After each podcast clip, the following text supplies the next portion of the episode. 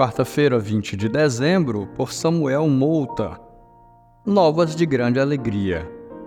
Mas o anjo lhes disse: Não tenham medo, estou lhes trazendo boas novas de grande alegria que são para todo o povo. Lucas capítulo 1, verso 10.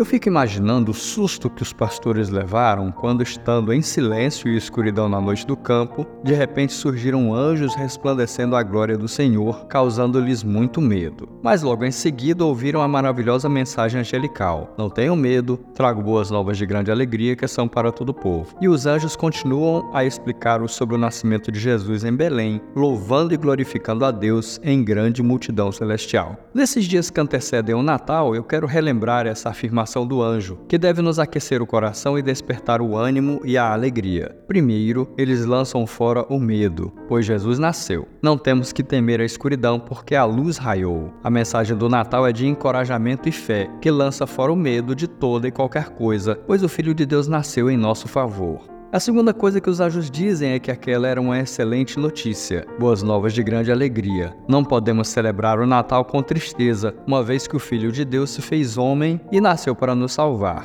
Natal é a alegria da salvação em Cristo. Por fim, os anjos disseram que as boas novas eram para todo o povo. Não podemos guardar essa mensagem só para nós. Enquanto celebramos, as pessoas estão morrendo sem esperança, sem alegria, sem vida eterna. O Natal é missionário e precisamos anunciar a todas as pessoas, em todos os lugares, que Jesus nasceu.